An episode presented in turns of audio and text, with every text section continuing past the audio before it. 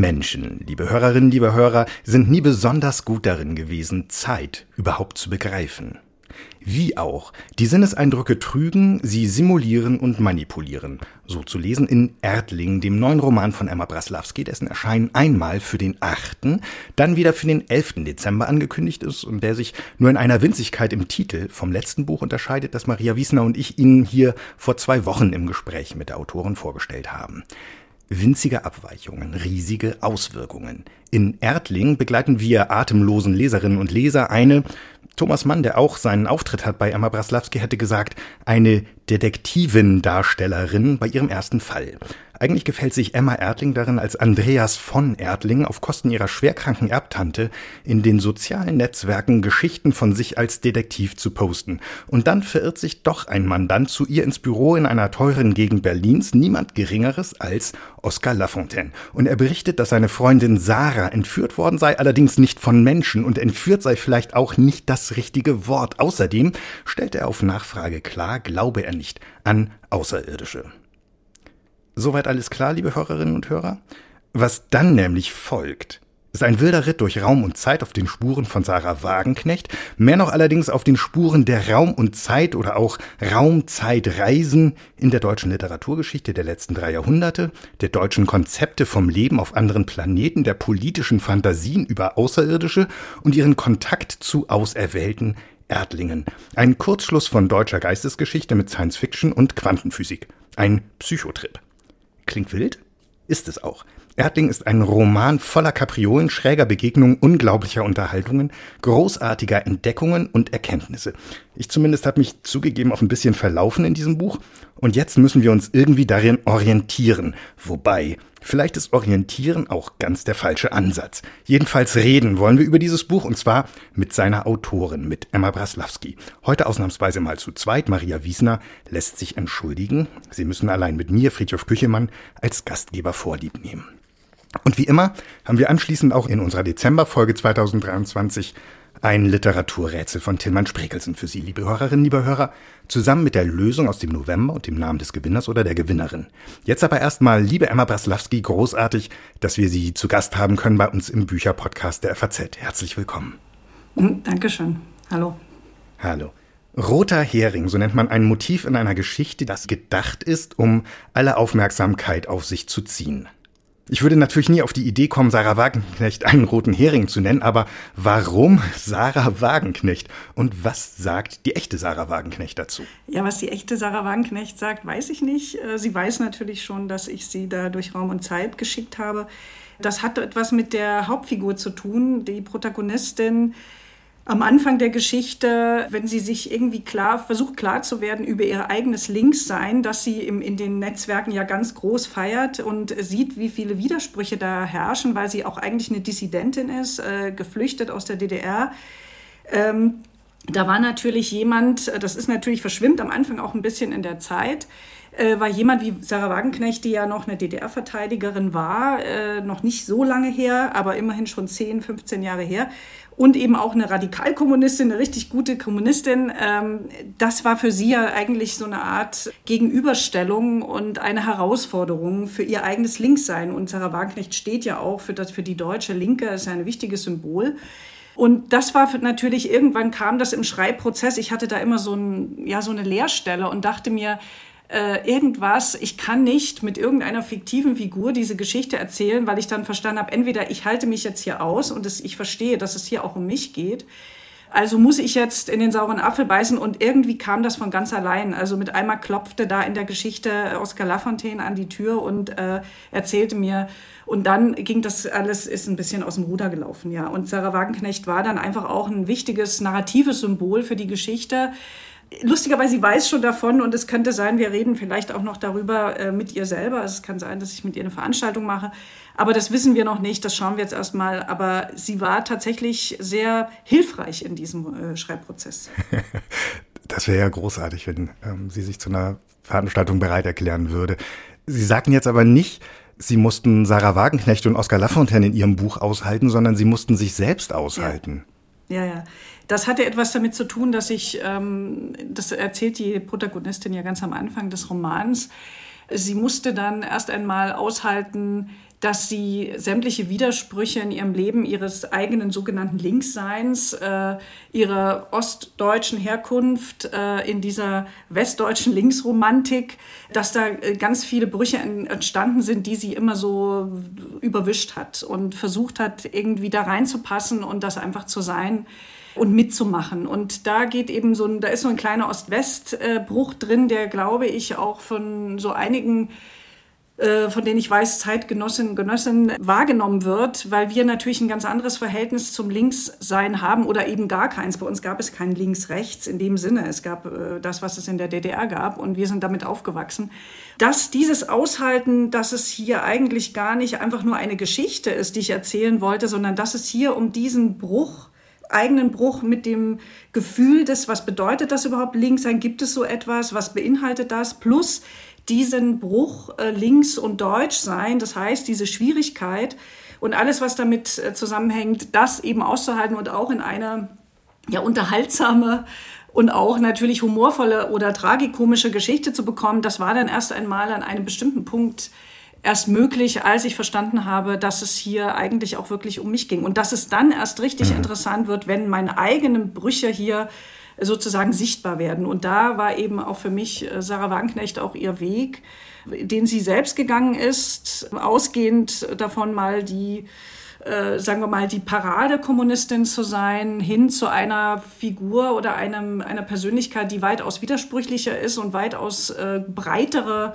sagen wir mal, ähm, Blickwinkel hat. Das war natürlich dann ganz interessant, das zu sehen. Und dann eben diese Reise die sie gemacht hat eigentlich äh, und die Reise, die ich gemacht habe. Ja. Also das ist, mhm. äh, für mich war das irgendwie etwas, was erst im Laufe des Schreibens passiert ist, weil äh, irgendwie der Stoff es eher so auf mich abgesehen hatte, als ich es erstmal auf den Stoff absehen konnte. So, ne? Das ist äh, in diesem Buch ein bisschen ungewöhnlich gewesen.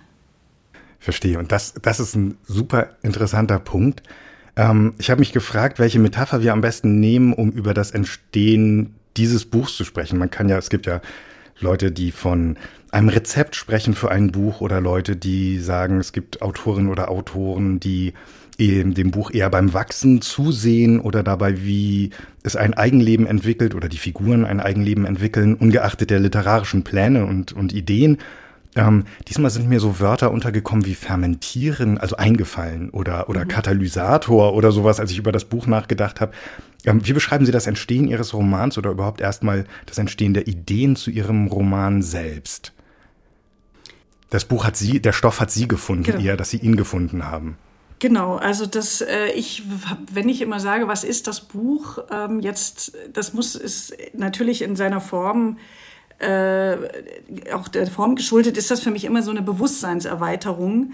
Das funktioniert so ein bisschen, äh, die, die, sagen wir mal, die, die Struktur ist natürlich so ein bisschen der Quantenmechanik. Ne? Die Quantenmechanik liegt drunter. Es ist ja auch nichts Ungewöhnliches, das macht ja Literatur ständig. Aber sagen wir mal, die äh, dramaturgische, also die innere Struktur ist eher so ein bisschen biochemisch. Ich habe mich gefragt, wie funktioniert denn das, wenn wir, sagen wir, unser Bewusstsein erweitern mit irgendwelchen Drogen? Ja, da bricht ja auch ständig was auf. Das heißt, wir müssen loslassen und wir müssen uns dann dem hingeben. Und äh, so ein bisschen habe ich das in dem Roman gebaut und das ist dann eigentlich auch entstanden im Laufe meiner Recherche. Also ich war dann, wurde wie gesagt, bis ich verstanden habe, dass eigentlich ich entführt wurde und ich hier eigentlich eine Reise machen muss und verstehen muss, äh, wie meine Gefühle oder mein, mein persönlicher äh, Bezug zum Deutschsein sich verändert, weil ich zum Beispiel war bis noch vor kurzem oder bis, sagen wir mal, vor ein paar Jahren, ich war viel auch Migrantin, bin ja eine innerdeutsche Migrantin, bin auch ein Flüchtling, habe alle möglichen Statuen, Status, äh, äh, Status, wie sagt man, Identitäten schon gehabt. Mhm. Ich hatte immer Probleme, wenn ich irgendwo gelebt habe und jemand mir sagte, du bist ja Deutsche. Äh, wie gesagt, wenn du in der DDR aufgewachsen bist, war diese nationale Identität weniger wichtig, als jetzt, sagen wir mal, Sozialistin zu sein oder in der neuen Zeit auch war alles immer auf die Zukunft gerichtet. Und dann habe ich immer angefangen zu relativieren. Ich habe mich dann so, es war mir unangenehm, mich Deutsche zu nennen und mit irgendwas. Und ich hatte auch das Gefühl, mit diesem Bild, das ich jedenfalls vermittelt bekommen habe von Deutschsein, habe ich irgendwie gar nicht so wirklich was zu tun oder wenig zu tun, vielleicht hier und da. Und äh, da, so bin ich jetzt noch bis äh, vor kurzem durch die Welt gelaufen, immer mit dieser Relativierung. Und mhm. ähm, das, äh, das Ganze fing 2015 an zu bröckeln. Ich habe das hinten auch in einem Nachwort in dem Roman geschrieben. Einfach, ich hatte das Bedürfnis, äh, das mitzuteilen, wie es passiert ist. Also es ging, fing in New York an. Ich habe eine Recherche gemacht zu einem Roman, der eigentlich äh, im Anschluss an Leben ist keine Art mit einem Tier umzugehen erscheinen oder den ich schreiben wollte. Sind ein paar andere Sachen passiert zwischendurch und äh, ganz andere Stoffe. Und da sind mir ganz eigenartige Dinge passiert. Äh, schon am ersten Abend äh, traf ich jemanden in so einer Ausstellung, der mir äh, unvermittelt äh, gesagt hat, dass ob ich ihm ansehen würde, dass er von Außerirdischen entführt wurde. Und ich ihm gesagt habe, äh, nee, sehe ich jetzt nicht so. Und außerdem glaube ich nicht an Außerirdische. Das war so meine Antwort. Und dann eher so, so also auch wie diese ganze Selbstbewusstsein und auch mit diesem skeptischen Blick, so ganz amerikanisch you should solve your problems. Ja, so. Und dieser Satz, äh, der war, das, der hing da so, den schliff ich so mit mir mit. Den schliff ich immer wieder und habe versucht und schleifte ihm mit, ja, so, und versuchte zu verstehen, was, was hat das jetzt zu bedeuten? Und das ging dann die ganzen zwei Wochen, hatte ich ständig in der New York Times berichtete ein sehr ernster Journalist von seiner Abduction äh, und so weiter und so weiter, dann die Großtante meines Mannes. Also das Ganze hat dann so eine, so eine komische, das ist so sowas, wenn man sich ein rotes Auto kaufen will, sieht man nur rote Autos, ne? So. Und ich hatte das Gefühl, das kam alles aus meinem Unbewussten, das habe ich aber hinterher erst verstanden, dass ich es hier eigentlich mit so einem, da ist was aufgebrochen.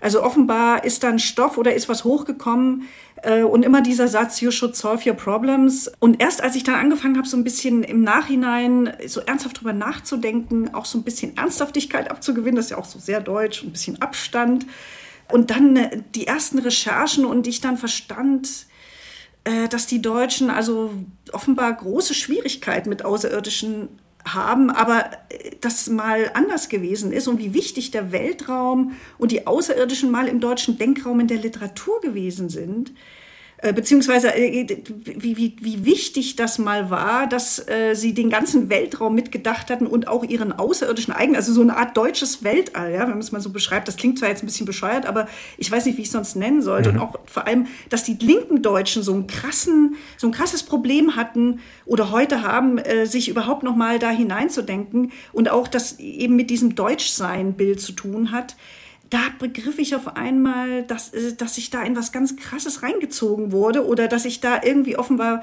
was geöffnet hatte, was in mir liegt und dass ich es hier mit so einer Art ja, deutscher Geistesgeschichte, deutscher Mentalitätsgeschichte zu tun hatte, die ich untersuche anhand meiner eigenen Psyche. So. Mhm. Und da hatte ich plötzlich das Gefühl, okay, und plötzlich verstand ich dann auch, wieso die westdeutsche Linke äh, an meine Tür klopft, knock, knock, knock, und die ostdeutsche Linke da von Außerirdischen entführt wurde. Und das sind natürlich alles Symbole, das sind Metaphern, das muss man auch verstehen. Mhm. und ich äh, muss auch dazu sagen, ich wollte da weder äh, Sarah Wagenknecht noch Oskar Lafontaine zu nahe treten. Das habe ich auch nicht gemacht. Mir geht es auch nicht um irgendwie eine Abrechnung oder sowas, sondern einfach zu untersuchen, wie sich da die eigene Identität verschoben hat und immer mehr einengte und wie sich da im, in unserem, das, der Weltraum wird ja von Jung auch als, sagen wir, unser Unbewusstes oder unsere archetypisches äh, Bett, ja, wo wir alle Dinge verhandeln, wie wir da immer weiter, sagen wir, das gekappt haben und wie das sich so langsam immer mehr vereiste. Mhm. Ja, so, äh, das ist auch so ein bisschen so ein Buch über eine, eine Selbstzerstörung. Und äh, das, das hat mich, als ich das begriffen habe, was ich da sehe und was ich da offenbar raushole, äh, das ist tatsächlich erst in dem Prozess des Schreibens passiert und da, äh, das ist dann tatsächlich was, ist so eine Art psychoanalytische Arbeit gewesen. Mhm. Das äh, war ein bisschen spooky manchmal, aber es hat auch irgendwie sehr gut getan. Mhm. Zu sehen, was wir uns da alles versagen, individuell, aber eben auch als ähm, gemeinsame Literatur. Genau, es ist auch so ein, ähm, als ich dann verstand, also es muss ich vorstellen, ich, ich zeige hier in dem Roman, ich habe extra dann nochmal richtig zusammen äh, geschnitten, um dann nicht zu lang zu werden. Ich hätte da weitaus noch weitergehen können. Im 17., 18. Jahrhundert, da war richtig viel los. Äh, aber das merkt man dann am Ende noch, ähm, dass man da noch ganz viel zu entdecken hat. Da als dann schon sozusagen alles offen war, der Himmel, das Weltall wieder offen, ähm, äh, als ich verstanden habe, dass ich da auch eine kleine Literaturgeschichte schreibe, ich Dinge raushole, die wir vergessen, verdrängt haben und ich mich gefragt habe, warum eigentlich? Warum haben wir uns so eingeengt und unsere äh, diese Dinge alle weggeschoben, auch in der Literaturgeschichte. Warum wird sowas nicht auch mal in der Schule, in der Grundschule gelesen, beziehungsweise auch älter, wenn man älter ist? Äh, wie, wie wichtig diese, diese Werke eigentlich sind für unsere eigene, äh, über unser eigenes Nachdenken über Zukunft, äh, wie Gesellschaften funktionieren können. Das war ja mal unglaublich fruchtbar. Da haben wir alles Mögliche durchexerziert. Äh, wenn man denkt, äh, Kepler hat eigentlich ja 1609 mit seinem, seiner Reise zum Mond quasi das erste europäische äh, Science-Fiction-Werk geschrieben. Die Engländer haben ja fast gleichzeitig. Das war ja wirklich die Zeit, wo sie sich alle irgendwie da oben den, die Sterne geholt haben, runtergeholt haben, um da irgendwas zu verstehen. Das war eine, eine sehr wissenschaftliche mhm. Art der mhm. astrologischen äh, Narrative, die aber mal wirklich was mit Gesellschaft zu tun hatten, weil es manchmal einfacher ist, wenn man sich verortet um, oder eben über einen Stein schreibt und dann eben mehr über sich selbst mhm. versteht. Und das war nochmal ein richtige, die Leute waren auch nah dran, also wie nah dran die Leute an ihrer eigenen Zeit waren, an ihrer Kultur auch. Ich habe den Eindruck, viel näher, als wir das heute sind. Und, und der Abstand, weil wir immer so eine Akademie manchmal dazwischen haben, zwischen uns und unserer Kultur, oder dann dieses Hohe und Niedere und, und U und E und dieses Ganze, was wir immer wieder versuchen, das ist alles, das führt nur dazu, dass wir uns in Barbaren verwandeln, aber eigentlich nicht dazu, das zu tun mit der, mit unserem ja, Kulturraum, äh, das, was wir eigentlich tun müssten. Ja, so das, was wir brauchen, weil der ist ja immer ganz stark auch an die Zeit geknüpft. Da steckt ja immer ganz viel, was jetzt gerade passiert, äh, drin und mhm. das verhandeln wir halt dann immer. Also das lässt sich auch viel leichter und äh, schadloser verhandeln, wenn wir ein bisschen einen Spielraum haben, natürlich, ne, einen größeren Raum. Gerade wenn wir uns die Freiheit nehmen, ganz, mhm. äh, also ganz weit ab von allen Realitäten und allem Nachvollziehbaren zu erzählen. Irgendwo auf Instagram ist mir in Ihrem Umfeld das Stichwort Weird Fiction untergekommen. Was ist das und was soll das? Was kann das? Und haben wir es auch hier mit einem Fall von Weird Fiction zu tun, wo wir gerade davon sprechen, sich Freiheiten nehmen, ähm, E und U über den Haufen werfen, ähm, ja, wild denken und schreiben?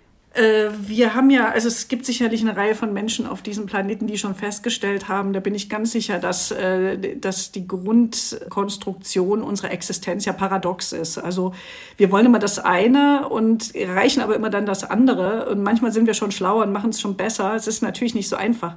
Weird Fiction ist für mich eigentlich ein, blöder Begriff, weil er darauf hinweist, den hat ja Lovecraft äh, formuliert, ähm, weil er irgendwie so darauf hinweist, das ist typisches 19. Jahrhundert, wo alle irgendwie so ein krasses Korsett hatten, aber wirklich alle in Europa so stocksteife Daueranspannung äh, und wo man nur mit Weird Fiction sich einigermaßen durchatmen konnte und mal wieder, sagen wir mal, über die Stränge schlagen konnte. Ich glaube, dass dieses, äh, dieses Weird Fiction eigentlich nur auch ein Versuch ist, nochmal die Grenzen zu sprengen dessen, was vorstellbar ist oder was zu unserer Realität gehört. Wir werden uns noch wundern mit der künstlichen Intelligenz jetzt, wie wir sie so schön nennen, im Augenblick noch, ich glaube, der Begriff wird sich auch noch verändern, wie äh, breit der Realitätsbegriff äh, auch in der Ju Juristik zum Beispiel, wie er ausgelegt werden muss, damit wir überhaupt rechtlich noch das greifen, was mit uns passiert. Und äh, die Weird Fiction ist eigentlich ein schönes Beispiel dafür, wie wir mit, äh, sagen wir, der, der sogenannten Unvernunft, äh, was ja überhaupt schwachsinnig ist, also wie wir mit sozusagen unvernünftigen Mitteln, Erzählmitteln, äh, vernünftiger werden können. Und das ist, hat natürlich, kann man nicht zu jedem Buch sagen, weil das ist natürlich auch eine Qualitätsfrage. Ich weiß nicht, ob der Erdling Weird Fiction ist, aber aus Sicht vielleicht der New Weird Fiction haben wir es schon bei äh, Erdling nicht nur mit Literatur, sondern mit Weird Fiction auch zu tun. Aber ich wehre mich immer gegen diese Schubladen, weil die Literatur nun mal die Aufgabe hat, in alle möglichen Bereiche des Lebens, also hinter die Realität zu kommen. Und das muss sie manchmal eben auch mit äh, sagen wir mit Mittel der Weird Fiction, sagen wir es mal so, wenn wir es so nennen wollen. Das heißt, für mich ist das auch Literatur im SF-Modus, weil dieser SF-Modus eigentlich immer für uns wichtig war, wenn wir was weiß ich, in die Zukunft schauen wollen oder wenn wir spekulieren wollen. Und wir müssen spekulieren, um zu überlegen. Sonst wissen wir gar nicht, wie wir weitermachen sollen. Wir leben in Narrativen und die Narrative tragen uns sozusagen durch den Raum. Also ist für mich der Begriff weird eigentlich völliger Käse, weil er eigentlich nur darauf hinweist, dass ich offenbar in einem Korsett lebe und nur das, was ich jetzt erzähle, schon als weird ansehe. Also das ist vielleicht so diese typische Newtonsche aristotelische Welt mit festgesteckten rechts, links, oben, unten Achsen. Aber wenn man jetzt mal was ja Erdling auch macht, jemanden mental ins Quantenuniversum zieht, dann merkt man eigentlich, wie weird unsere Welt ist und wie festgesteckt wir sind und wie äh, festgefügt und festgenagelt wir auch teilweise sind, auch in unserem Geist. Und äh, jede kleine, sagen wir mal, nicht konkrete Darstellung schon als weird betrachten. Also ich weiß es nicht, man kann es Weird Fiction nennen, aber ich würde es einfach Literatur nennen, weil das ist die Aufgabe der Literatur, ist die Grenzen zu sprengen und hinter die Realität zu kommen und eben auch wirklich dahin zu kommen, wohin uns der Zug oder äh, weiß was ich auch die Kamera teilweise nicht bringen kann. Gerade wenn es um mentale Zustände geht, ist es mhm. besser, man sieht sie erstmal nicht. Sonst sind wir wieder bei E.T. Hoffmann, wo wir nämlich dann Wesen oder Darstellungen sehen, die uns vielleicht erstmal erschrecken oder die wir vielleicht lustig finden. Das ging ja mir auch so im, in diesem Roman. Ich habe ja wirklich zwei große Teile gebraucht, um zuzulassen, dass ich in meinem äh, Roman, den ich ja wirklich als äh, Literatur begreife, äh, da Außerirdische wieder zuzulassen, die mal ganz selbstverständlich in der deutschen Literatur waren. Und es war so ein herrliches Erlebnis. Ich muss ganz ehrlich sagen, ich habe manchmal in Ekstasen diese äh, teilweise mit Fanfiction diese Kapitel geschrieben, weil ich eben unsere alten Außerirdischen wieder entdeckt habe. Ich habe sie wieder eingeladen, in die deutsche Literatur zu kommen. Das machen ja manche auch in der Science Fiction ebenfalls. Nur Leute, die eben sich nicht trauen, Science Fiction zu lesen, erleben sie leider nicht. Aber ich habe jetzt mal ein, sagen wir mal, als Literatur, ein literarisches Werk genommen und habe da die unsere alten, einige von denen, nicht natürlich nicht alle, einige von denen, einen kleinen Ausschnitt mal wieder eingeladen, äh, mit uns zu sprechen und dabei zu sein und wir erleben, was wir alles schon mal mit ihnen erlebt und verhandelt haben. Mhm. Willkommen zurück. Ähm, Erdling trägt jetzt ja nicht nur ihren Vornamen, Emma, mhm. ähm, sondern trägt einen Ledermantel wie Shaft. Ihre Freunde sind jedenfalls zu Beginn des Buchs ein Schlagersänger von Adel und ein Bibliothekar mit Sendungsbewusstsein. Die hat eine Tante, die ist wohlhabend und siech und äh, die keine große Hilfe ist, als es richtig losgeht. Wie haben Sie oder wie hat sich selbst entwickelt, wen Sie da als Emma Erdling auf die Reise schicken? Ja, das ist wirklich etwas, was dann erst, als ich die erste Fassung schon mal geschrieben hatte, passiert ist, als ich verstand, äh, dass ich mich in dem Buch selbst aushalten muss. Das ist dann tatsächlich, hat sich verschärft in dem zweiten eigentlichen, in der zweiten eigentlichen Fassung. Ähm, da habe ich tatsächlich, bin ich näher an mich rangerückt und habe dann auch zugelassen, dass einiges aus meiner Biografie wirklich da auch reinkommt. Also dieser Andreas ist tatsächlich ein Name, der mich meine ganze Kindheit begleitet hat. Äh, meine Mutter wollte mich Andreas nennen. Mein Vater auch, aber mein Vater war das nicht so wichtig, aber meiner Mutter war es wichtig, weil sie hatte schon zwei Mädchen und ich war auch ein ungewolltes Kind. Sie wollte wenigstens, wenn ich schon komme, auf die Welt komme, dass ich ein Junge bin endlich. Und das war ich natürlich dann nicht. Aber das war ihr auch egal. Sie hat mich dann erstmal so erzogen. Und äh, ich hatte dann auch, ich habe gemerkt, wie stark bei ihr diese Dichotomie des Mädchen-Jungs-Seins. Also ich hatte wesentlich mehr Freiheiten als meine Geschwister. Ich bin aber auch am Anfang eher bei meiner Großmutter dann aufgewachsen, weil sie auch überfordert mit mir war und auch mit ihrer ganzen Situation. Das kann man ihr aber nicht mal anlasten, denn das war nicht so einfach äh, in der Zeit, als ich auf die Welt kam. Mein Vater hatte gerade sein Gedächtnis verloren. Die 70er für sie waren sehr destruktiv. Sie war kurz davor, einen Ausreiseantrag zu stellen, wollte aber ihre Familie nicht verlassen. Also das hatte auch was mit meiner Mutter zu tun. Das schwingt hier so ein bisschen dem, mit dem Andreas rein. Und ich habe dann, als ich verstanden habe, äh, wieso ich eigentlich so bin, wie ich bin manchmal und äh, dass das sehr viel mit dieser, äh, sagen wir, mit dem Blick auf mich meiner Eltern zu tun hatte, mit dem, was meine Mutter vor allem auch dann wollte äh, und was sie mir dann auch ermöglicht hatte. Und das habe ich heute eigentlich, muss ich ehrlich sagen, als Kind fand ich das richtig schlimm, weil ich äh, habe nie die Möglichkeit oder kaum die Möglichkeit gehabt, wirklich Kleider und Röcke anzuziehen. Das kam erst später, als mein Bruder dann auf die Welt kam da, also war ich elf und dann habe ich wirklich manisch Kleider und, und äh, Mädchensachen getragen. Aber da war schon viel passiert in meinem Charakter auch. Es, die Kleider passten dann manchmal nicht zu meinem Benehmen. Aber ich habe auch gemerkt, wie viele um mich herum auch so waren. Ja? Also, dass diese ganze Mädchen-Jungs-Geschichte, auch in der DDR wurde die ja gerade in den 70ern nicht so besonders hoch gehalten. Aber meine Mutter hatte halt noch so einen Spirit aus den 50ern und hatte halt auch mehr so diese 50er noch äh, Mädchen, Jungen, das war ja alles da so sehr starr. Äh, meine Oma hat es da nicht so genau genommen, aber dieser Andreas, äh, ich fand das dann sehr erfrischend und habe mich dann auf ihn bes also ich, besonnen und verstand dann auch, was er alles für mich getan hat und was er für mich in dem Buch tun kann, nämlich diese ein bestimmter Charakter, der Zug, den ich eigentlich dann immer mit mir mit bewusst mitgenommen habe oder den, auf den ich mich immer besonnen habe, wenn ich ihn brauchte. Und das war aber eher so eine ganz unbewusste Sache. Wenn ich dann sage, also das waren so bestimmte Erwartungen, die meine Eltern in mich hatten und die ich dann auch auf Basis dieser, dieser, dieses, dieser Erziehung, dieses Andreas, dieses tapferen, starken Menschen, den ich auch darstellen musste, dass ich den dann irgendwie ja gerechter wurde und dann auch eher so ein zupackender Typ war. Und das habe ich gemerkt, war dann irgendwann sehr unangenehm. Es kam aber erst später, als ich dann in der Pubertät war, auch bei, bei jungen Männern, die mich dann irgendwie ein bisschen seltsam fanden weil ich so vom Charakter her ein bisschen zu autonom war und, und so. Ne? Also das ist, äh, ich, das ist sowieso alles Quatsch, weil wir, wir haben ja alle auch noch sehr persönliche Konstruktionen unserer Geschlechter und Gender und heute ist das ja, wird das ja alles sehr ausdifferenziert und das ist auch gut so, weil wir merken, wie dass wir gar keine Schubladen mehr aufmachen können. Wir können gar nicht irgendwo jemand mehr so richtig rein, weil jeder hat noch eigene eigene Geschichte und da gehört manchmal Ablehnung dazu, da gehört manchmal eine Öffnung dazu oder egal was das ist dieses Spiel, das wir alles, das wir alle schon mal hatten. Wir hatten ja mal so eine kurze Phase, gibt ja auch, glaube ich, eine Reise in dem Buch äh, dahin, so die, die Winkelmann-Phase oder wo wir wirklich so ein, so, ein, so ein viel offeneres Geschlechterspiel auch in der Öffentlichkeit hatten. Das war so diese deutsche Renaissance Ende des 18. Jahrhunderts bis Anfang des 19., bevor es dann wirklich dann sehr hart wurde. Und äh, ich glaube, dass äh, wir immer wieder darauf zurückgreifen. Auch die ganzen feministischen Bewegungen greifen eigentlich immer wieder dahin hinein. Nur äh, kommt dann immer irgendwas, was uns wieder zurückbringt in so ein, so ein Schubladendenken. Ja, aber ich glaube, jede Generation braucht da auch einen eigenen Zugang. Also ich glaube, das kann man, ist es auch besser, man, wir, wir, wir halten uns da raus und lassen das äh, ja, in, der, in, in, sagen wir mal, in unserem intimen, privaten Bereich. Hm. Aber ich glaube, für diesen je eigenen Zugang pro Generation und pro einzelner Person ist es gut und wichtig zu wissen, wie viel, wie groß wie individuell diese Zugänge sind, wie unterschiedlich sie sind und sein können. Ja, auf jeden Fall. Auf jeden Fall. Das ist, das, ich meine jetzt nicht, dass wir das nicht literarisch oder, oder auch öffentlich äh, ausleben. Das meine ich jetzt nicht.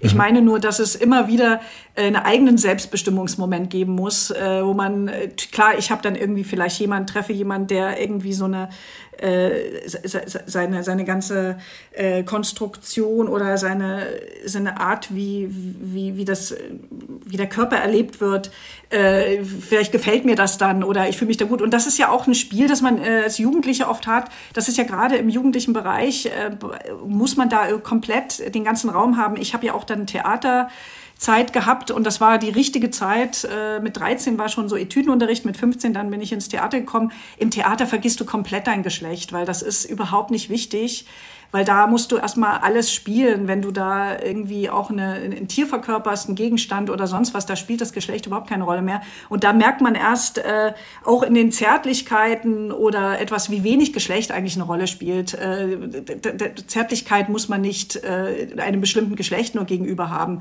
Und das hatten wir mal wirklich in einer Zeit äh, viel häufiger, viel offener und da haben wir auch sehr stark uns an die griechische Antike angelehnt. Ne? Da haben wir sehr stark diese Fundamente der europäischen Kultur äh, berührt. Und äh, das vergessen wir nur immer wieder. Ja? Wir, schieben das immer weg. Und auch da muss ich sagen, äh, auch im konservativen Bereich besinnen sich die Konservativen eben nicht auf ihr konservatives Sein in, im Sinne ihrer Widersprüchlichkeit, sondern sie sind dann eher Traditionalisten. Und das macht es dann immer so unangenehm.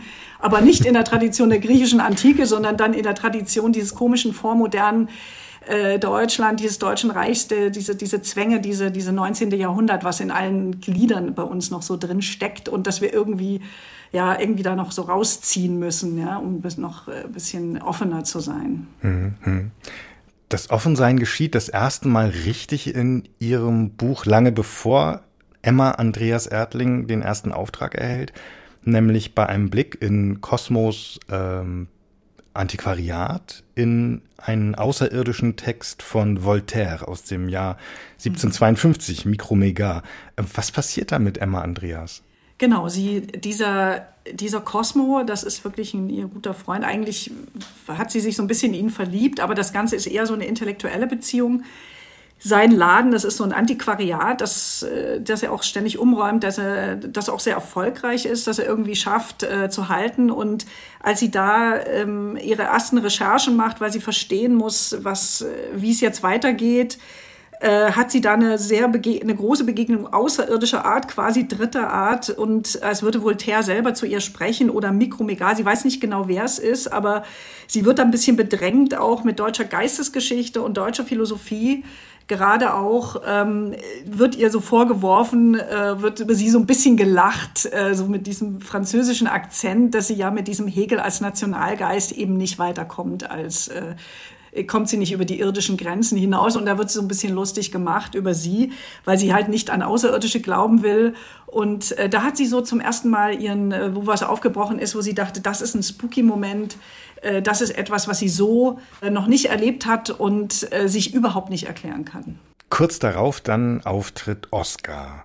Auftrag von Oscar, Abgang und nicht zum ersten Mal und nicht zum, noch zum ersten Mal, aber nicht zum einzigen Mal bleibt dann ähm, Emma Andreas Erdling mit einem dicken Briefumschlag zurück. Und an dieser Stelle, liebe Hörerinnen, lieber Hörer, ist Emma Braslawski so freundlich, uns eine Stelle aus ihrem Roman vorzulesen, Kapitel 12 mit der tollen Unterzeile Du verlässt die Zone der deutschen Vernunft.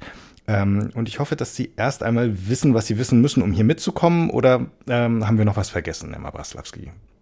Äh, nee, also außer Clara, die, äh, die an dem Tag ging es ihr nicht so gut, äh, als dann plötzlich ausgerechnet ihr erster Fall eintritt. Aber das ist weniger wichtig. Sie schläft eigentlich die ganze Zeit, während Oscar da auftaucht und äh, ihr dann diesen ungeheuren Auftrag gibt. Und äh, wie gesagt, ich steige da ein. Also die, das Kapitel, das ist das erste Kapitel von Stufe 2. Ich habe also vier Stufen in diesem Buch.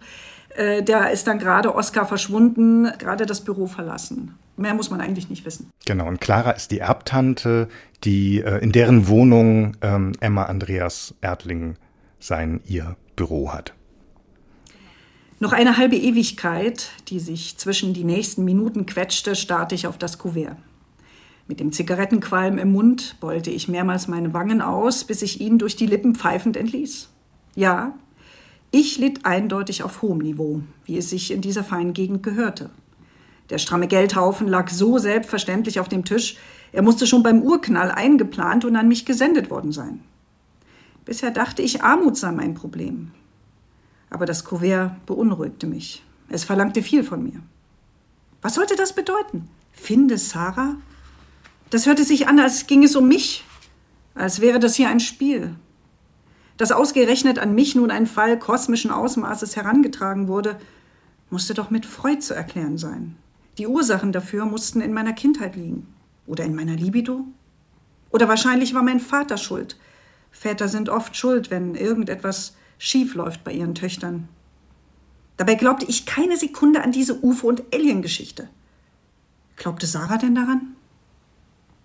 Zeig mal die Moneten her, krächzte Clara. Sie war offenbar aufgewacht. Sie klang auch schon etwas frischer. Ich blätterte die druckfrischen Scheine vor ihr auf die Bettdecke. Natürlich hatte sie alles mit angehört. Gib mal den Spickzettel. Sie studierte die Kontaktinformation mit der Lupe und mit kritischem Blick. Dann grinste sie. Alles klar. Was ist klar? Du täuscht jetzt eine Weile eine Ermittlung vor, lieferst ihm ein paar obskure Spuren und kassierst weitere Umschläge. Und was, wenn Sarah wirklich entführt wurde? Wer bei den Linken von Außerirdischen entführt wird, ist so gut wie tot. Arbeitsunfähig, klar. Dafür gibt es saftige Entschädigungen. Und du bist bei der Sache vielleicht des Teufels Werkzeug. Die Kohle hier ist womöglich kein Honorarschätzchen, das könnte ordentlich Backschiss sein. Clara gab mir unmissverständlich zu verstehen, dass in Deutschland kein vernünftiger Mensch von Außerirdischen entführt würde, dass wir hier nicht in Amerika seien, wo jede gelangweilte Vorstadtfamilie einen Alf oder einen IT e in der Garage habe und dass ich mich auf so einen Unsinn eigentlich nicht einlassen sollte. Und wenn doch, dann wenigstens um anständig abzukassieren. Warum würde er denn zu mir kommen, wenn dieser Vorfall verschwiegen werden soll? Er will sie zurück und braucht Hilfe. Ich dachte, du glaubst nicht an die Entführung. Du hast es hier mit Linken zu tun, Schätzchen, nicht mit Rechten. Also fang an, in Widersprüchen zu denken, dialektisch. Das ist doch Wahnsinn. Das kann doch keiner von mir verlangen. Wo soll ich denn da anfangen? Beruhig dich. Schau einfach, was passiert. Manchmal kommt die Lösung von allein. Für diesen Schlamassel gibt es mit Sicherheit eine einfache, logische Erklärung. Was ich an Clara immer schätzte, war ihre pragmatische Art, Logik in unüberschaubaren Situationen zu finden. Das schien mir in der Tat die richtige Herangehensweise zu sein. Ich hab dich gewarnt. Clara stopfte das Geld zurück ins Kuvert. Heutzutage hängt keiner leichtfertig so ein Schild an die Straße. Wenn es doch nur mein Schild gewesen wäre. Mit heutzutage spielte sie auf die Tatsache an, dass mittlerweile jeder halbgebackene Algorithmus die meisten Fälle von Eifersucht, Neid oder kleinerem Betrugsverdacht mit wenigen Klicks aufklären konnte und die Welt Typen wie mich nur noch für die durchgeknallten Sachen brauchte. Nun gab es einen Grund, an meinen Schreibtisch zurückzukehren. Es gab Anlass zu einer neuen Routine. Wenn ich glaubwürdig vortäuschen und etwas liefern wollte, brauchte ich mehr Informationen, echtes Hintergrundwissen. Der Sturz von gestern, die Anomalie von vorgestern, mein Absturz von letzter Woche verschwanden hinter der Horizontlinie. Meine Aufmerksamkeit suchte nach anderen Mustern und erschuf unbemerkt meine neue Wirklichkeit. Ich gab Sarah Wagenknecht in die Suchmaschine ein und sammelte die spärlichen Informationen, die sich zu ihrem Privatleben finden ließen. Bevor ich Fragen an Oskar schicken konnte, musste ich mehr über die angebliche Entführung wissen. Also gab ich alle möglichen Begriffe rund um Entführung außerirdische Deutschland ein. Die dürftigen Ergebnisse stellten gleich zu Anfang klar, du verlässt die Zone der deutschen Vernunft. Ab jetzt bewegst du dich im Bereich von Verschwörungstheorien, mit denen sich nur pubertäre Spinner, rechte Vollidioten, windige Populisten und B-Movie-Fetischisten beschäftigen. Dementsprechend unergiebig waren die deutschsprachigen Seiten zu diesen Stichwörtern. Ich fand zwar eine UFO-Datenbank, die von deutschen UFO-Gruppen akribisch geführt wurde, aber keine Entführungen in Deutschland verzeichnete. Ich versuchte es auf Englisch. Und eine Lawine von Serious Hard Facts rollte heran. Abductions gehörten in den USA demnach zum Alltag. Sie waren ein Teil der amerikanischen Mentalität. Wer einen amerikanischen Pass hatte, wurde offenbar mindestens einmal in seinem Leben von Aliens entführt oder wenigstens von ihnen beobachtet, selbst wenn er oder sie es abstritt. Außerirdische schienen sich besser in die amerikanische Realität integriert zu haben als in die deutsche. Weil die Amerikaner ihnen den Raum in der Wirklichkeit einräumten oder weil die Aliens ihn sich dort leichter erobern konnten? Oder beides? Ein News-Kanal verwies mich auf eine französische Webseite, die Opfer von Entführungen durch Außerirdische beriet. Die Franzosen also auch? Und nicht nur die Franzosen. Überall auf der Erde wurden allein im Laufe des 20. Jahrhunderts Menschen jeden Geschlechts, jeden Alters, jeder Hautfarbe, jeder Sprache von Aliens entführt. Fast jeder Sprache, wenn wir das Schweizerdeutsche oder das Österreichische mal beiseite lassen. Denn das Spektakuläre daran war nicht die Entführungen selbst oder die extraterrestrischen, sondern dass die Deutschen offenbar die einzigen auf diesem Planeten zu sein scheinen, die nicht von Aliens entführt werden. Sind sie etwa nicht interessant genug? An den Außerirdischen kann es doch nicht liegen. Wollen die Deutschen ihre Realität nicht teilen? Mit welchen Konsequenzen? Oder sprechen die Deutschen nur nicht gerne über ihre Entführungen? Hatten sie vielleicht noch nicht darüber nachgedacht? Schämen sie sich? Nehmen sie sich zu ernst? Oder nehmen sie sich überhaupt nicht ernst? Und wie ungeheuerlich kam mir auf einmal die Entführung einer Sarah Wagenknecht vor, falls es sich um eine Entführung handelte. War sie nun der erste deutsche Mensch in einem UFO? Warum ausgerechnet sie? Warum hatten die Aliens nicht schon Werner Heisenberg oder Käthe Kruse? Oder vielleicht Else Lasker Schüler oder auch Gerhard Richter entführt? Ich meine, Karl-Heinz Stockhausen behauptete ständig, er komme vom Stern Sirius. Ah, aber sowas behaupten eben nur Künstler. Und in Deutschland weiß jedes Kind, dass Künstler verrückt sind. Aber das dürfen sie ja auch sein, nicht? Mit Clara darüber zu sprechen schien mir sinnlos, solange ich nicht genügend Argumente hatte. Sie war zu vernünftig für eine solche Diskussion, in der die sachliche Erörterung meiner Fragen zumindest eine Chance haben sollte. Nicht, dass ich jetzt das Lager gewechselt hätte. Plötzlich wollte ich keinem Lager mehr angehören. Wieder diese leisen Dämonen. Die Stofflichkeit meiner Wirklichkeit hatte sich schon neu verwoben. Nur die Deutsche Welle bemängelte einmal in einem englischsprachigen Artikel im Zusammenhang der Öffnung der UFO-Archive der französischen Raumfahrtbehörde, dass die deutsche Regierung konsequent zu dem Thema schweige. Selbst als offizielle amerikanische Quellen UFO-Sichtungen in Deutschland öffentlich machten, reagierte sie nicht. Vielleicht noch nicht. Vielen Dank. Die Deutschen, also wir Deutschen und die Außerirdischen. Warum ist das eigentlich so kompliziert? Oder vielleicht muss man ja auch fragen, wann wurde das eigentlich so kompliziert? Zwei Fragen. Ja, das hat sich sehr langsam entwickelt. Also mein Blick, äh, ich gucke ja eigentlich so bis ins 18. Jahrhundert zurück, wobei ich einsetze eigentlich mit dem 19. Jahrhundert. Ich äh, hatte eine wahnsinnig schöne Begegnung mit den Numen von Laswitz, also ein wahnsinnig tolles Werk, das auch damals die europäische Geschichte sehr schön, finde ich, auch mental widerspiegelt. Ich finde, dass man da viel mehr äh, Gefühle nachlesen kann, was auch sehr hilfreich ist, um manchmal Geschichte auch nochmal von einem anderen Blickwinkel zu beurteilen. Es fing wirklich an, im 19. Jahrhundert zunehmend äh, sich einzuengen. Wir haben da noch tolle Begegnungen mit Paul Scherberts Mondlingen, ein, eines der schönsten, also für mich schönsten Erlebnisse äh, in, in den 20er Jahren, wo er ein unglaubliches tolles Werk deutscher Mentalität geschaffen hat, finde ich, äh, wo man sehr schön auch Dinge ablesen kann, äh, diese Verkrampfungen, die langsam schon drin waren, dann auch sehr viel äh, dieses sich selbst unterwerfen, dieses Naive auch teilweise, das so wahnsinnig schön ist, was ja auch immer auf so was Junges, Unbeholfenes hinweist, aber das eben auch sehr gefährlich ist. Da steckt unheimlich viel drin. Äh, und das ging dann immer weiter und wir sehen halt, dass dieses Weltall im Laufe, je näher wir diesem grellen Monster in unserer Geschichte kommen, uns selbst kommen als grelles, furchtbares Monster, desto mehr vereist es wirklich und, und wird gekappt. Also das fing wirklich im 19. Jahrhundert an, langsam äh, sagen wir mal, unangenehm zu werden, wo es dann schon kriegerisch wurde, wo wir nicht einfach, sagen wir mal, utopischer gearbeitet haben, sondern wo die Dystopie stärker in den mhm. Mittelpunkt äh, drängte. Also mit dem 19. Jahrhundert haben wir uns unser Weltall mehr dystopisch genutzt oder immer dystopischer genutzt. Das war bei Laswitz so ein Punkt, wo es noch so, so kippt. Das war so eher so utopisch, also utopisch, dystopisch schon.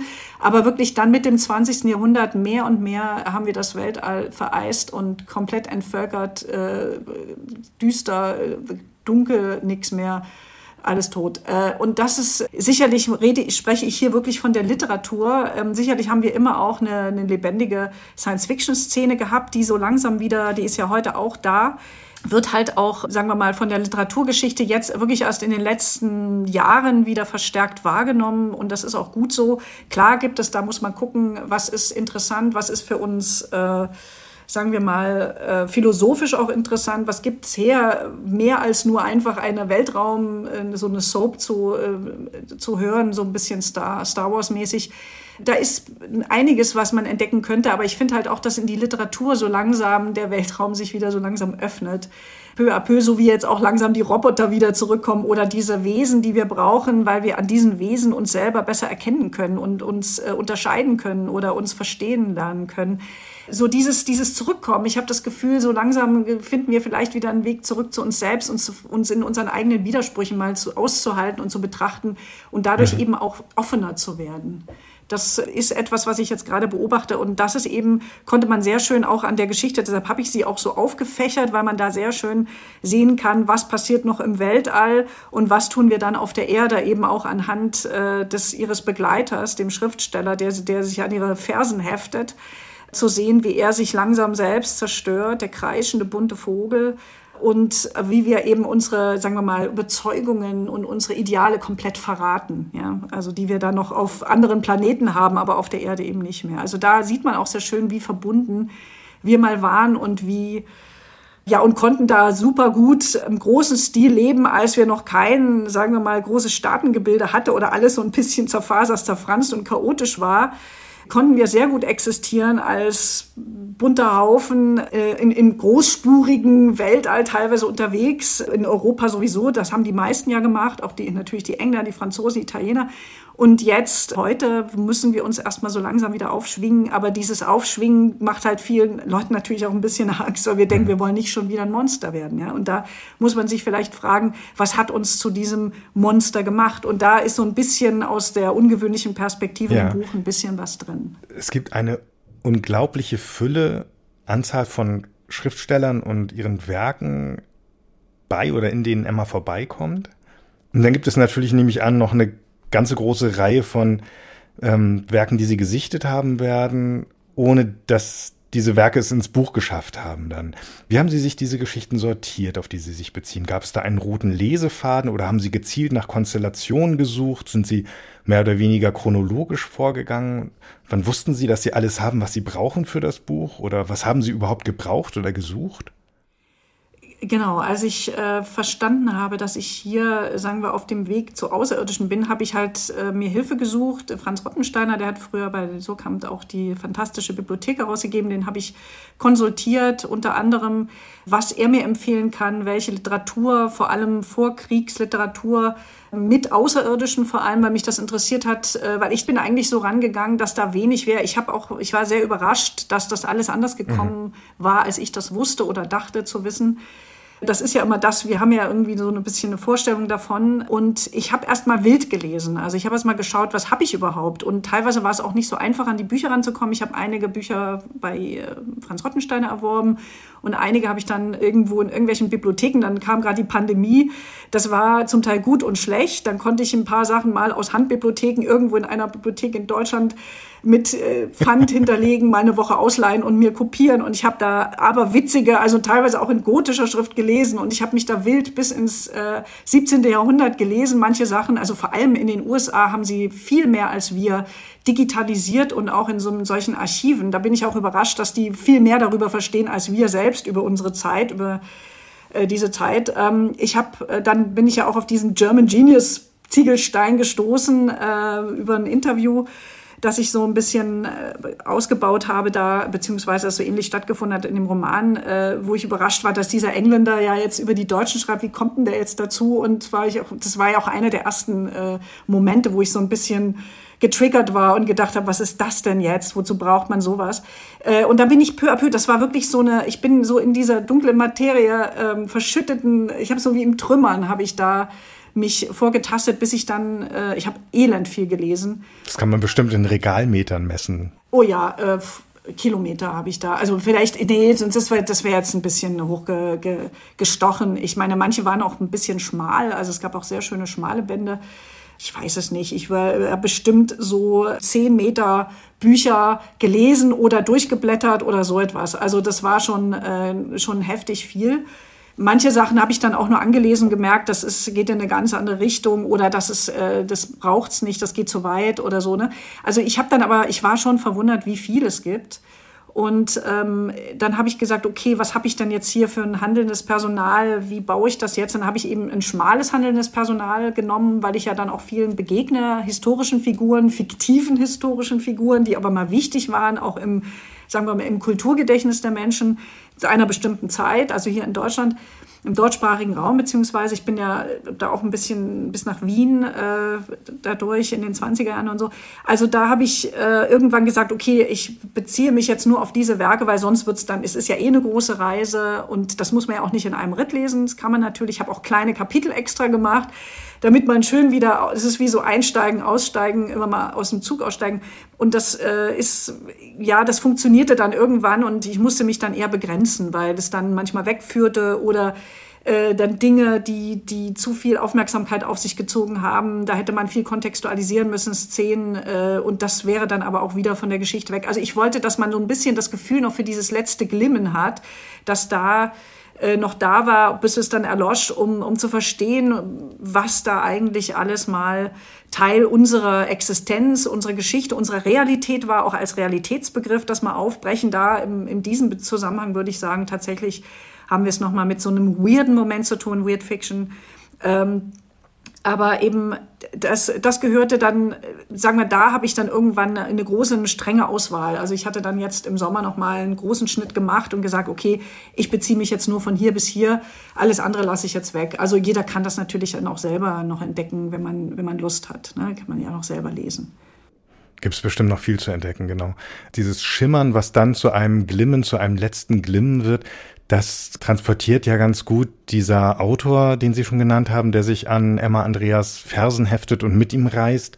Hans-Heinz Evers, Bestseller und Skandalautor der 20er Jahre und dann ab 1931 NSDAP-Mitglied.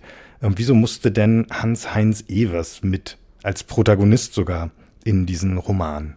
Ja, ich habe ihn auch ähm, zufällig entdeckt er ist ja eigentlich so mal, die Amerikaner haben ihn jetzt gerade entdeckt und haben ihn mal den Stephen King äh, der wilhelminischen Zeit genannt, was ja tatsächlich war. Er war gerade so Ende des 19. Jahrhunderts der krachbunte, schreiende Vogel der deutschen Literatur, der es wirklich weit getrieben hat. Die Alraune zum Beispiel hat über künstliche Befruchtung schon geredet, als man in wilhelminischem Deutschland das nur mit ganz spitzen Bleistiften schreiben durfte. Also da war ja alles völlig zugeknöpft und ähm, er hat wirklich auch Geschlechter aufbrechen. Er war ein Anarchist, er hat Männer verführt, Frauen verführt, war sehr äh, aufmüpfig auch, natürlich ein klassischer Künstler. Er war so ein bisschen wie ein Beuys nur in der damaligen Zeit. Aber er war halt auch ein sehr naiver. An ihm konnte man sehr gut auch so ein bisschen die Mentalität, den Widerstand, also absehen. Man konnte sehr schön sehen, wie er es aufgenommen hat mit dieser ganzen ähm, piefigen und miefigen Bürgerlichkeit, auch in Düsseldorf. Er ist ja in Düsseldorf ähm, geboren, ist da auch erstmal aufgewachsen, hat da auch die ersten Schriften verfasst und Gedichte und so weiter und ist dann später nach Berlin gezogen. Und er mit seiner Naivität und Impulsität natürlich, weil er war da so auf eine, er hatte so ein bisschen so eine, so einen deutsch-nationalen Charakter, der zu einer gewissen Zeit ganz normal war. Also viele waren so, das können wir uns heute gar nicht mehr vorstellen, äh, weil wir ein anderes Verhältnis haben. Und äh, ja, auch so ein bisschen wie Thomas Mann. Er hat mit Thomas Mann auch so einige Autorenabende kuratiert, beziehungsweise das, da erleben wir ja auch noch ein, äh, da bricht ja auch so ein bisschen die Zeit auf bei, bei der Protagonistin, wo sie zum ersten Mal auf den Hans-Heinz Evers tritt. Beide, er war nackt und äh, Mann in Unterwäsche. nach einem Abend, der ein bisschen aus dem Ruder gelaufen ist auf der Potsdamer Straße. Und Evers ist halt das Paradebeispiel geworden. Das war immer interessant. Ich habe eine tolle Biografie gelesen. Ich habe zwei Biografien gelesen, aber gerade die von Wilfried Kugel, die ist sehr finde ich, äh, gut gelungen, weil er eben es geschafft hat, nicht so viel zu bewerten und trotzdem aber eine Haltung zu haben und mit einem großen Geist auch äh, sich den Menschen eh was mal anzuschauen und den Raum zu lassen, einfach und zu zeigen, wie widersprüchlich sein Leben gelaufen ist ihn da in irgendeine Schublade versuchen reinzupressen, wird ihm überhaupt nicht gerecht. Das ist eben auch schön zu sehen, wie widersprüchlich Menschen in ihrem Leben sein können. Der hat ja immer noch geglaubt, auch als er dann in die NSDAP, der ist ja nicht reingetreten, weil er so ein krasser Nazi war, sondern er hat versucht, dann den Nationalsozialismus so umzuformulieren, dass erstmal A, seine jüdischen Freunde alle geschützt werden und B, dass er irgendwie pro, äh, äh, produktiv und progressiv ist. So, ne?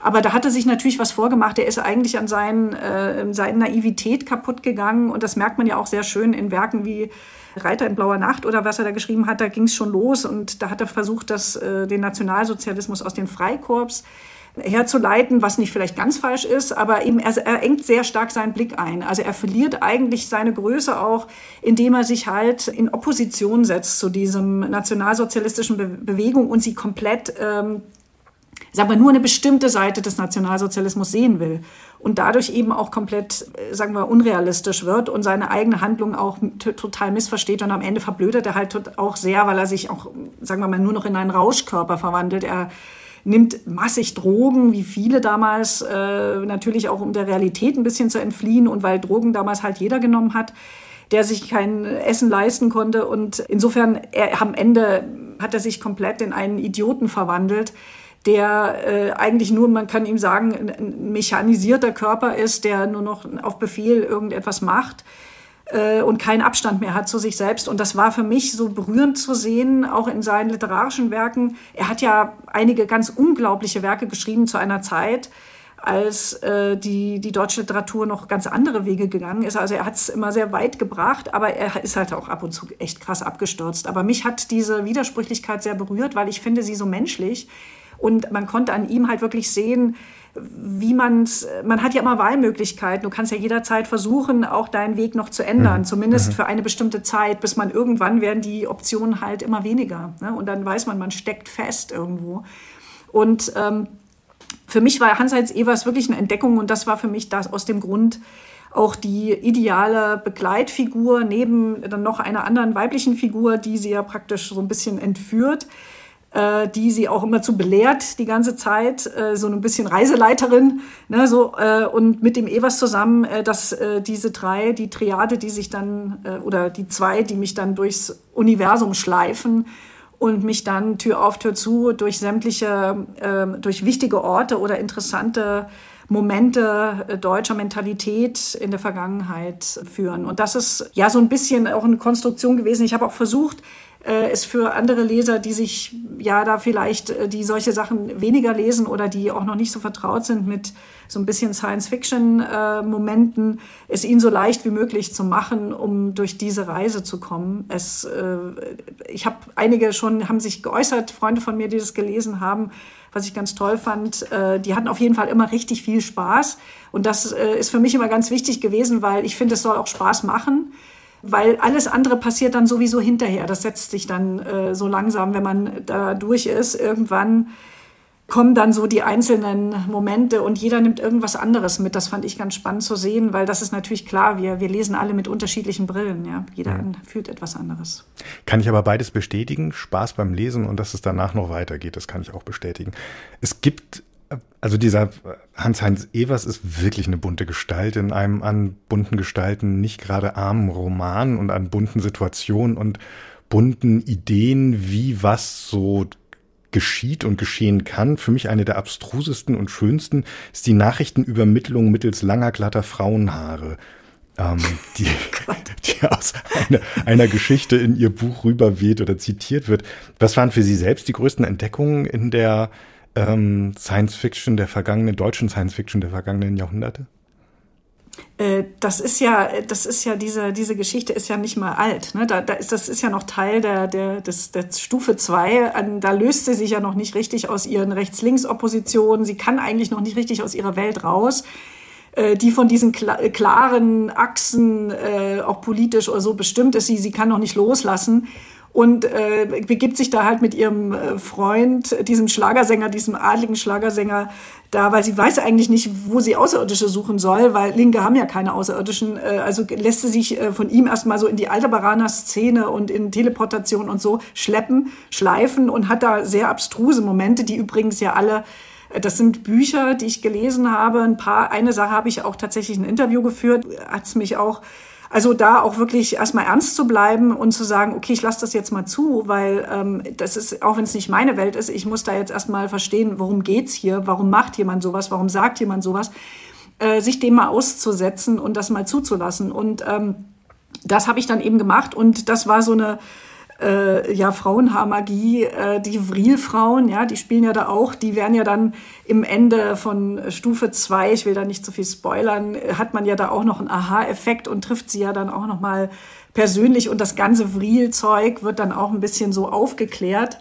Äh, aber dieses Hingelangen dahin und ihre Erkenntnisse auf diesem Weg, äh, das fand ich dann ganz schön, weil ich habe es einfach nicht gedacht. Ich habe es also bestimmt zehnmal gelesen, ob ich das jetzt richtig gelesen habe und dachte mir, das ist so gra grandios lustig, äh, das kann ja nicht wahr sein.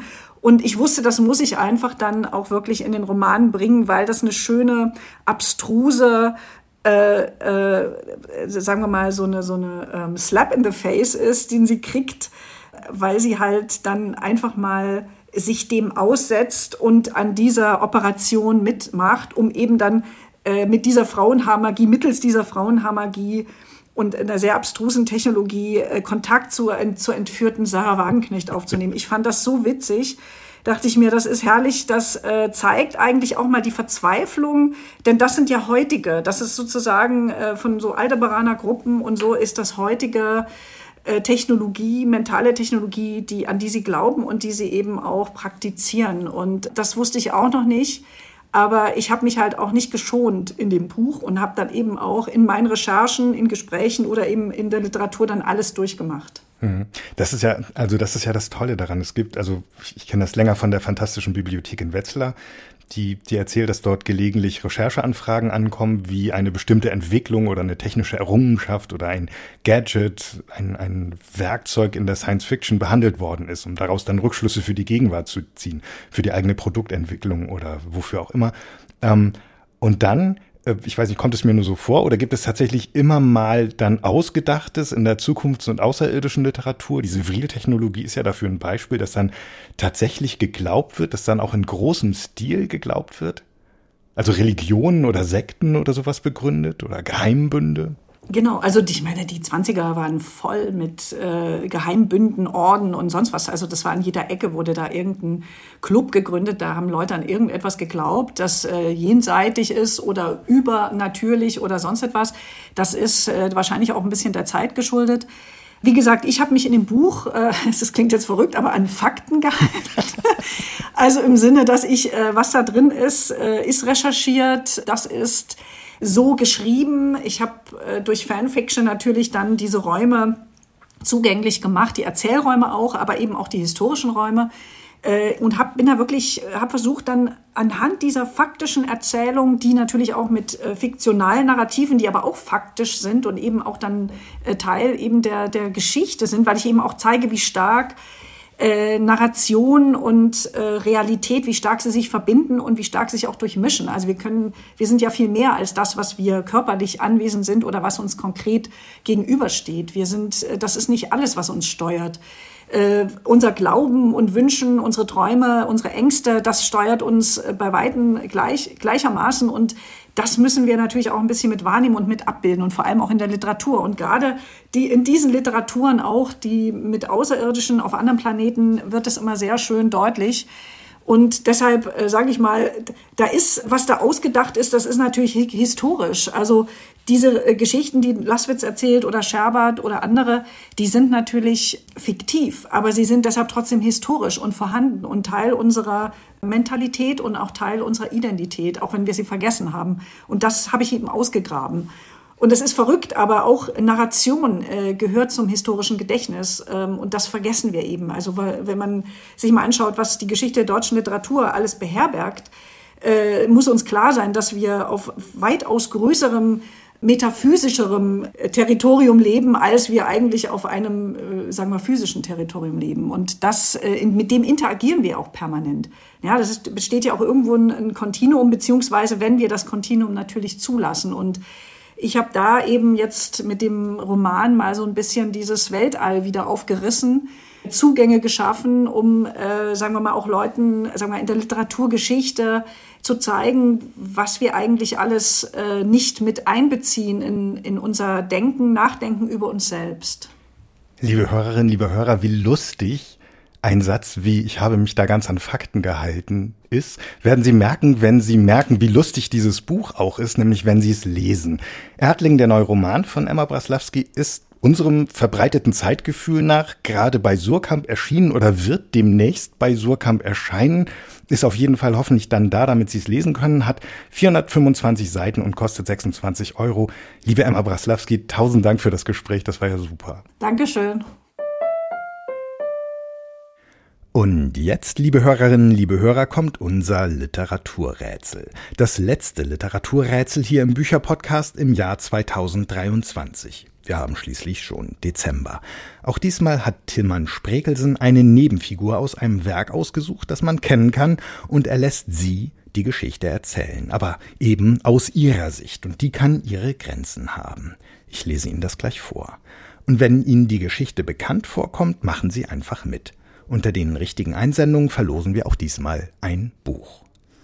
Im Novemberrätsel ging es um Tod und Teufel, um die gruselige Novelle Die schwarze Spinne von Jeremias Gotthelf. Und die Nebenfigur, die es zu erkennen galt, war der Priester. Zu gewinnen gab es ein Exemplar des Buchs, um das es auch in der vorigen Podcast-Folge ging. Da hat es unser Kollege Paul Ingendey im Gespräch mit der Übersetzerin und Herausgeberin Agnes Krub hier im Bücherpodcast vorgestellt. Willa Cathers Erzählungssammlung Der verwunschene Fels aus der wunderbaren anderen Bibliothek, der wir ein weiteres Mal herzlich danken für die großzügige Stiftung. Gewonnen hat Tamara Schwamp aus Undenheim. Herzlichen Glückwunsch. Die große Frage ist, wer gewinnt bei unserem neuen Literaturrätsel? Machen Sie mit? Um welches Werk und welche Figur soll es diesmal im Dezember 2023 gehen? Hier kommt die Geschichte aus ihrer Sicht. Ich habe ihn immer gern gehabt, den Jungen aus der Schmiede. Seine Eltern waren schon lange tot, er wuchs bei seiner Schwester auf und die schickte ihn in unsere Schule, die meine Großmutter leitete. Viel gelernt hat er dort nicht. Manchmal an den Tagen, wenn die alte Frau immer wieder einschlief, versuchte ich, den Schülern etwas beizubringen, auch dem Jungen aus der Schmiede. Das bisschen Schreiben hat er von mir gelernt. Was aus uns geworden wäre, wenn er nicht in dieses schreckliche Haus gerufen worden wäre? Ich weiß es nicht. Ich weiß auch nicht, warum es gerade er sein musste, der der reichen alten Frau Gesellschaft leisten sollte, ihr und ihrer Adoptivtochter. Schön war das Mädchen, schön und kalt, und ich verstehe den jungen ja, dass er sich in sie verliebte. Damals erzählte er mir das ganz offen und auch, dass er es sich nicht vorstellen könnte, jemals eine andere zu lieben, eine wie mich zum Beispiel. Ich habe geweint wegen ihm, lange, als ich seine Schwester versorgte nach ihrem Unglück und auch später noch, als er in die große Stadt ging, wo er für Höheres bestimmt war. Er bekam viel Geld von einem geheimnisvollen Gönner, zu viel für ihn. Am Ende kam er nicht damit zurecht, und der Schmied zahlte seine Schulden. Der Schmied, ja, der beste Mann, den sich eine Frau nur wünschen kann. Und als er mich nach dem Tod seiner Frau endlich fragte, ob ich ihn heiraten wolle, da habe ich aus ganzem Herzen Ja gesagt. Wer spricht und aus welchem Buch erzählt sie? Haben Sie eine Idee? Dann öffnen Sie einfach im Internet die Seite www.faz.net slash Literaturrätsel, Rätsel mit AE und tragen Sie dort bis zum 29. Dezember 2023 Ihre Lösung ein. Künftig werden Sie bei unseren Literaturrätseln im Bücherpodcast 20 Tage lang teilnehmen können. 14 Tage sind es dann immer noch, wenn es am Freitag nach der Veröffentlichung auch im Literatur-Newsletter zu finden sein wird, in dem es demnächst noch weitere Rätsel geben soll. Mit einer einheitlichen Einsendefrist von zwei Wochen. Auf der Seite faz.net slash Literaturrätsel finden Sie auch die Teilnahmebedingungen. Der Rechtsweg ist ausgeschlossen. Anfang Januar verlosen wir dann unter den richtigen Einsendungen zum Literaturrätsel aus dem Dezember 2023 ein Exemplar von Arno Lückers 250 Komponistinnen, einer Sammlung funkelnder Kurzporträts, so verspricht es der Verlag, von, genau, 250 Komponistinnen aus aller Welt und vielen Jahrhunderten. Eine Sammlung, die uns in das Leben der Musikerin eintauchen lässt, von denen die meisten den Raum ihrer kreativen Entfaltung gegen zahlreiche Widerstände erkämpfen mussten. Auch dieses Buch kommt aus der großartigen anderen Bibliothek. Vielen, vielen Dank. Und in der nächsten Folge vom 17. Dezember hat Kai Spanke hier im Bücherpodcast Madita Oeming zu Gast mit ihrem Buch Porno eine unverschämte Analyse bücher-podcast.faz.de, Bücher mit UE. So heißt die E-Mail-Adresse für Ihre Nachfragen, liebe Hörerinnen, liebe Hörer, für Ihre Anregungen, für Kritik und Lob, unter der Sie uns vier vom Bücherpodcast der FAZ, Kai Spanke, Paul Ingendey, Maria Wiesner und mich erreichen. Bei Instagram finden Sie uns als FAZ Bücher, auch hier mit UE bleibt mir, Friedhof Küchemann, noch Ihnen fürs Zuhören zu danken, liebe Hörerinnen und Hörer, und David Brucklacher und Kevin Gremmel für die Produktion. Sie hören mich dann wieder zusammen mit Maria Wiesner, wenn alles klappt. Gute Besserung weiterhin, Maria. Ein nächstes Mal am 28. Januar. Bis dahin noch eine schöne Adventszeit, frohe Weihnachten und einen guten Rutsch ins Jahr 2024. Bis dann.